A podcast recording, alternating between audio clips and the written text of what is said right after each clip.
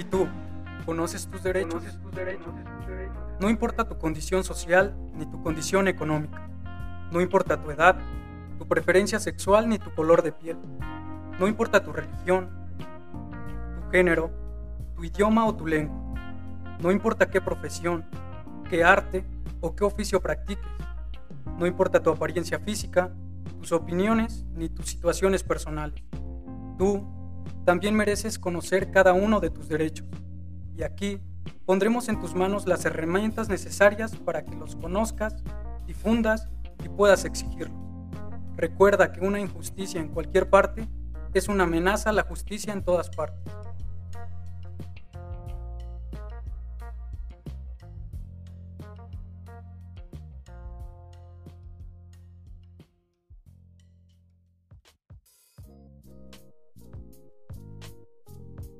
La necesidad de un cambio social nos orilla a tomar decisiones radicales.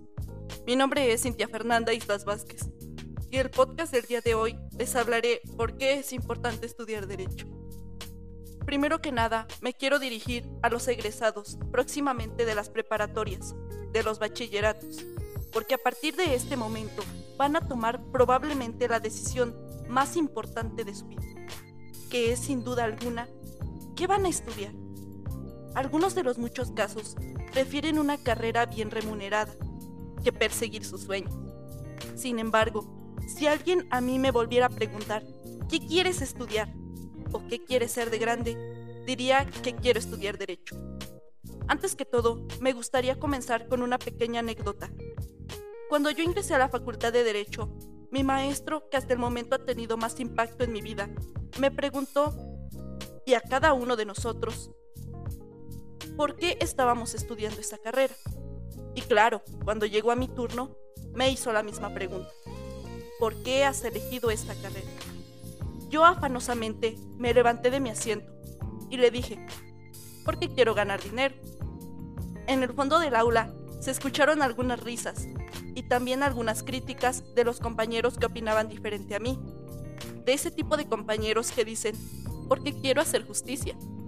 Recuerdo haber visto el semblante de mi docente, mirarme con cierta picardía y un poco de temor. Eso fue lo que yo vi en sus pupilas.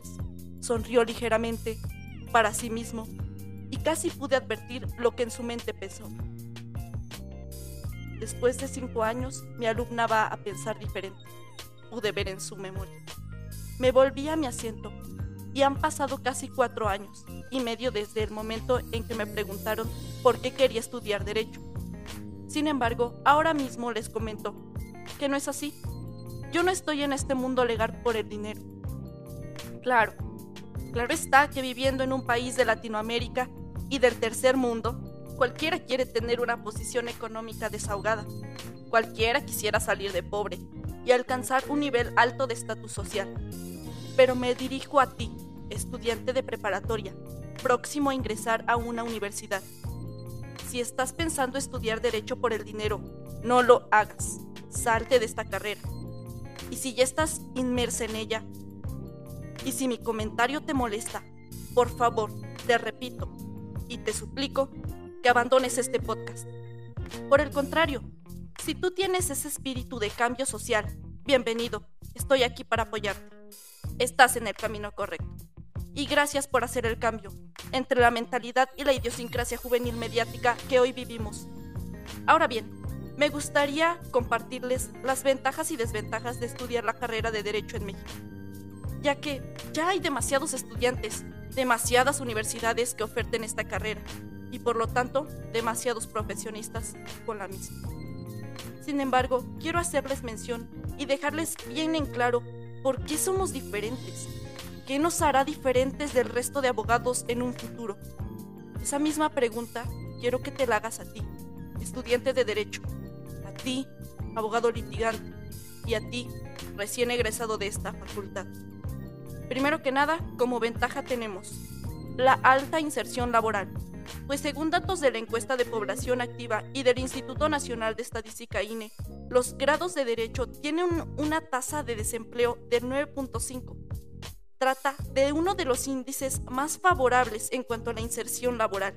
Y es verdad, ciertamente, Laboralmente los abogados tienen bastantes áreas laborales de oportunidad, pero aquí el tabú, la posibilidad de conseguir un trabajo rápidamente, es extremadamente difícil.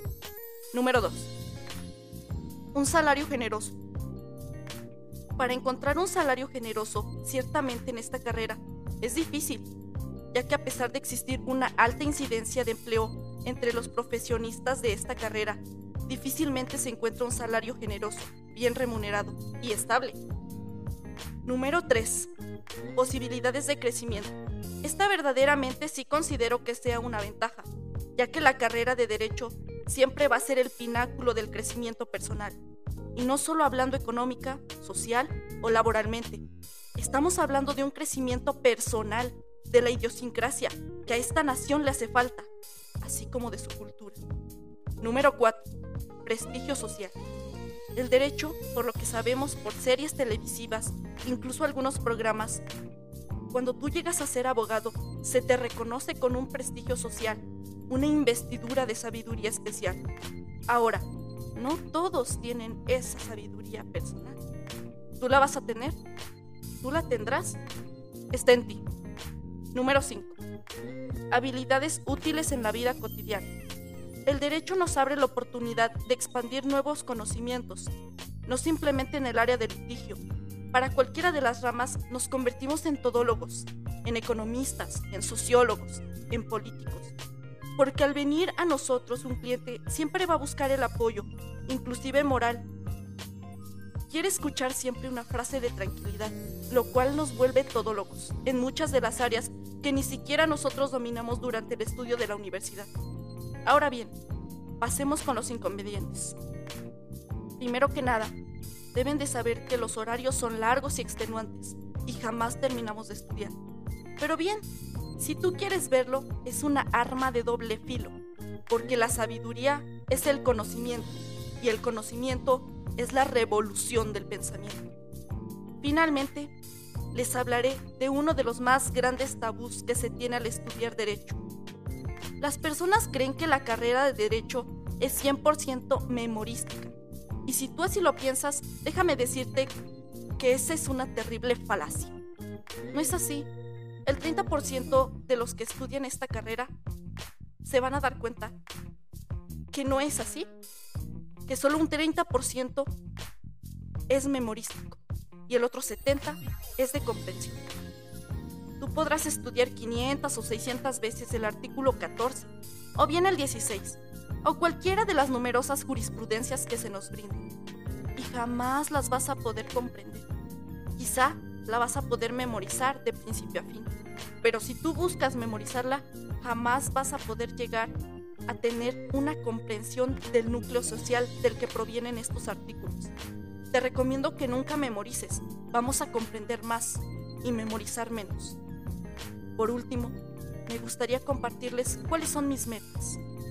Mis metas son alcanzar un nivel de comprensión social más profundo, acercarme a ustedes de una forma compacta, llegar a comprender a los núcleos sociales de una forma diferente, dejando atrás el egoísmo y poniéndome en los zapatos del otro a través de la empatía, gracias a mi carrera, claro está. Espero lograr y ser la diferencia, y por lo tanto sembrar la diferencia en todos ustedes. Soy Feris.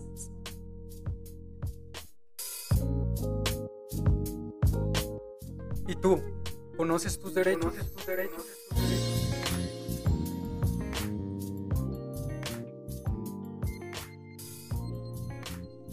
Hola, soy Alberto Hernández Icasio, estudiante de Derecho, generación 2017, dentro de la Benemérita Universidad Autónoma de Puebla.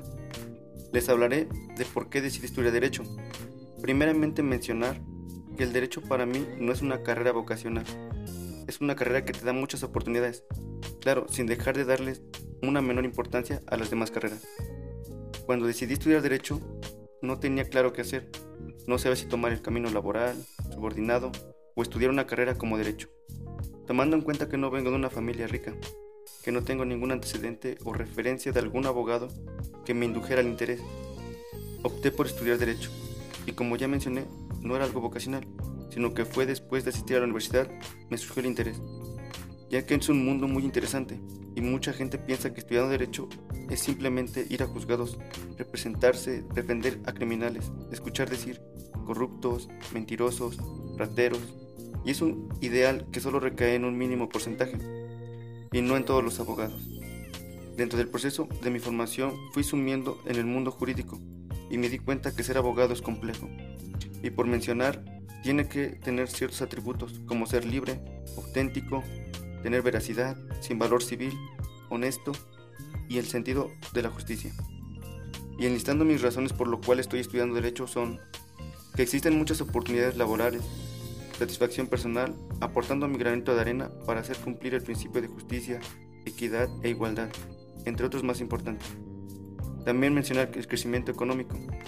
Te da un razonamiento y pensamiento amplio para saber un poco de muchos temas. Es abundante en el estudio de diferentes ramas, ya que es diversa en materias jurídicas.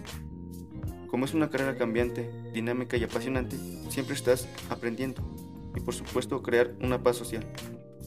No tengo definido una materia preferida, pero sin embargo, una materia que me causa gran interés es el ámbito penal, por su procedimiento complejo, como el abogado y las autoridades definen lo que es veraz y cierto, lo bueno y de lo justo.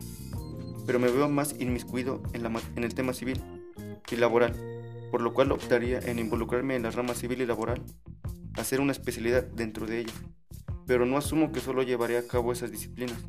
Esto por motivo de la ubicación, ya que en la zona rural lo indicado sería ser un, todólogo, a causa de que las personas no saben diferenciar la materia a la que pertenece su conflicto y solo buscan asistencia jurídica, es decir, un abogado. La realidad para mí sería seguir preparándome en las diferentes materias jurídicas y si hay que hacer una elección sería civil y laboral, pero no ignoro las otras disciplinas. Lo que quiero hacer después de graduarme sería en primera instancia buscar un empleo dentro de alguna institución pública o pertenecer a un despacho jurídico. Esto en razón de ser un profesionista productivo. Pero no hay que dejar a un lado que en nuestro país existen como dato interesante por el Instituto Nacional de Estadística y Geografía, INEGI, contabilizó al tercer trimestre del 2019 a 15.090.000 profesionistas en el país, de los que 11.789.000 tienen un empleo y de estos 5.422.000 trabajan, pero no ejercen su profesión es decir, el 54% de estas filas de desempleo o no tienen un trabajo y 46% de los mexicanos con una formación universitaria están subempleados y trabajan en labores que nada tienen que ver con su carrera. Reveló un estudio de la Organización para la Cooperación y el Desarrollo Económico. Esto nos demuestra que algunas veces el mismo sistema económico no te permite o te limita a desenvolverte como profesionista, de ahí el punto de constancia y perseverancia, de crearse uno mismo las oportunidades, y paralelo a esto, lo correcto sería seguir preparándome, estudiando, y fuera de esto ayudar a dirimir controversias como litigante independiente, para llevar el grado de práctica y experiencia jurídica. Mis metas a cumplir son llevar a cabo mi profesión, desenvolverme como un abogado, tener muy claros mis atributos de ser libre, auténtico, veraz, honesto y con sentido de justicia, tener un grado económico estable crear un patrimonio y dentro de las oportunidades existiera la posibilidad de ocupar un cargo público, administrativo o político, estaría a disposición de llevarlo a cabo con razón de crear un historial laboral priorizando el aprendizaje y desarrollándome dentro de todas las situaciones a las cuales no podemos llegar a involucrar. No sumirme en el momento de la desesperación si las cosas de alguna forma no son como esperábamos, y si siempre poner el saco de valentía y buscar posibles soluciones. Esto sería la versión significada de respuestas a preguntas que de alguna forma pueden ser más abundantes, pero el objetivo siempre será superarme. ¿Y tú? ¿Conoces tus derechos? ¿Por qué decidí estudiar derecho? Estaba sentado junto a un árbol. No, no me golpeó a una manzana como a Newton, pero ciertamente conversaba y compartía con ese ente aquel acontecimiento que me acomplejaba y me ponía triste. Dos días antes había sido privado de su libertad el gran maestro Aristóteles, mi mentor en aquellos difíciles y divertidos días de la preparatoria, quien además de enseñarme el sacrificio de la dama y la irrefutable filosofía de Maquiavelo, me compartió el deseo y la necesidad de seguir creciendo intelectualmente y con ello crear mejores condiciones de vida para mí y para todos además de implantar en la cúspide de mis sueños el principio de la excelencia. Pero era cierto, ¿El hombre es malo por naturaleza y necesita que la sociedad le enseñe a ser bueno? Mamá me ha enseñado a ser bueno. Me enseñó a ordenar mi habitación después de despertar, a no ver el televisor cuando hacía la tarea, a agradecer y sobre todo a respetar. Respetar a las personas, respetar a los objetos y respetar a la naturaleza. Pero ¿acaso todas las madres del mundo lo hacen? O bien, la madre de aquel sujeto que robó, insultó y amenazó al mi buen maestro no le había enseñado tan importantes principios? Tal vez no tenía madre, pero llegué a la conclusión de que ciertamente existe una madre que no por parentesco, sino por nacimiento, por obligatoriedad y por supremacía va a enseñarnos a todos lo que es bueno. Bueno, lo que no es bueno, sino lo que debe de ser y lo que es justo. Exacto, como lo dijo Kant. Entonces fui en busca de aquella mamá, la constitución política de los Estados Unidos mexicanos, y con su ayuda poder hacer de los hombres buenas personas y buenos ciudadanos. Por eso decidí estudiar, por eso estudio derecho, para abatir no solo a la maldad, sino a la corrupción y a las injusticias. El derecho es tan inmenso, quizá más que cualquier océano, tan complicado como el cálculo diferencial y tan apasionante como las melodías. Y así, como ese conjunto perfecto de todos los instrumentos que conforman la orquesta, los de cuerda, los de viento y los de percusión, tenemos el derecho privado, al derecho público y al derecho social. Y como los clarinetes, el derecho procesal es mi favorito, pues cada acto dentro de un proceso es como una nota musical que con precisión, disciplina y delicadeza buscan dejar atónitos a los escuchas con una linda sinfonía, una conciliación o una sentencia favorable, además de que es el núcleo y la instancia donde más se violentan nuestros derechos, donde se violentan los derechos de todos. Actualmente curso el octavo semestre de la licenciatura en abogado, notario y actuario en la Benemérita Universidad Autónoma de Puebla y me encuentro completamente enamorado de ella, tanto como Alan Short amaba la libertad o como Cicerón amaba la política y las leyes. Pero quiero más, pues nadie se conformó con haber puesto los pies en la luna. Después de graduarme, quiero estudiar la carrera judicial en el Consejo de la Judicatura Federal que será el impulso para lograr más que mi meta, mi vocación, y algún día poder portar el traje de Batman, y hacer justicia. Bueno, la toga de un ministro y ser miembro de la Suprema Corte de Justicia de la Nación. Yo soy Jorge Agapito Aguilera. ¿Y tú? ¿Conoces tus derechos? ¿Conoces tus derechos?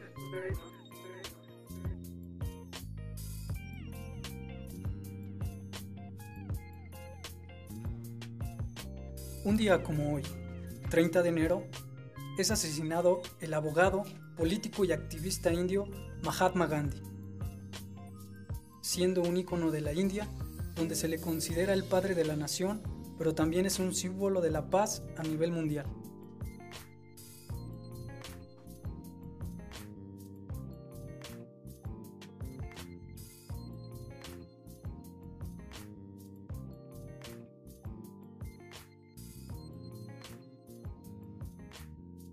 ¿Y tú? ¿Conoces tus derechos? ¿Conoces tus derechos?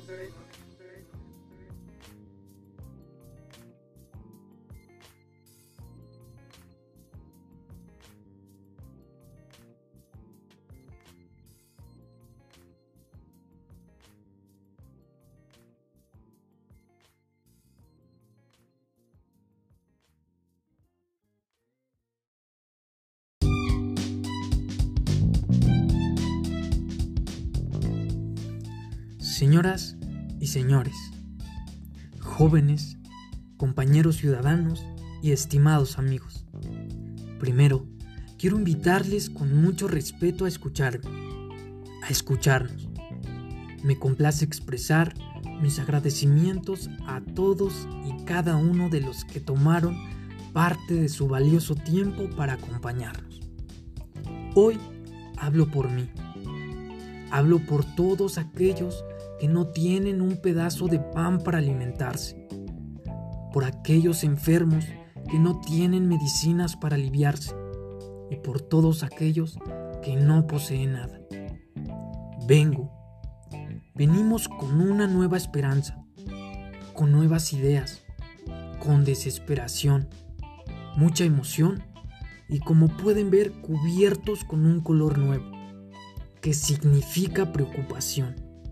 Preocupación por la libertad, la seguridad, la salud, la economía, la educación, el deporte, la pobreza y el bienestar de todos, niñas y niños, adolescentes, jóvenes, adultos, hombres y mujeres, preocupados por la naturaleza y por el campo, desde nuestra querida comunidad del Fuerte de la Unión hasta aquellos pequeños asentamientos alejados como el Coyote y aquellos grandes asentamientos desarrollados como el Chichica.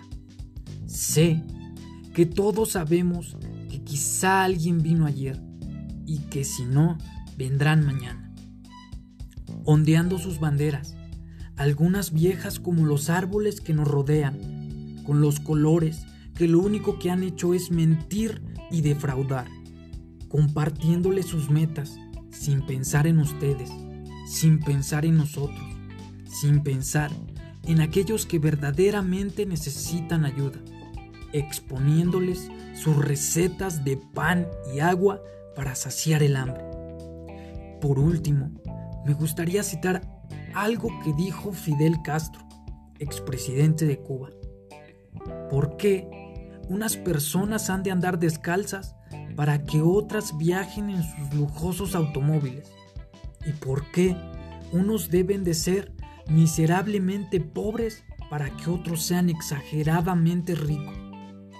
Hoy venimos con la fuerza, con la pasión y con el conocimiento para traer a nuestro municipio un respiro, un cambio, un nuevo Tepeyahualco. Y estoy seguro que con la fuerza de todos lo podemos lograr. Basta ya de palabras, que hacen falta hechos.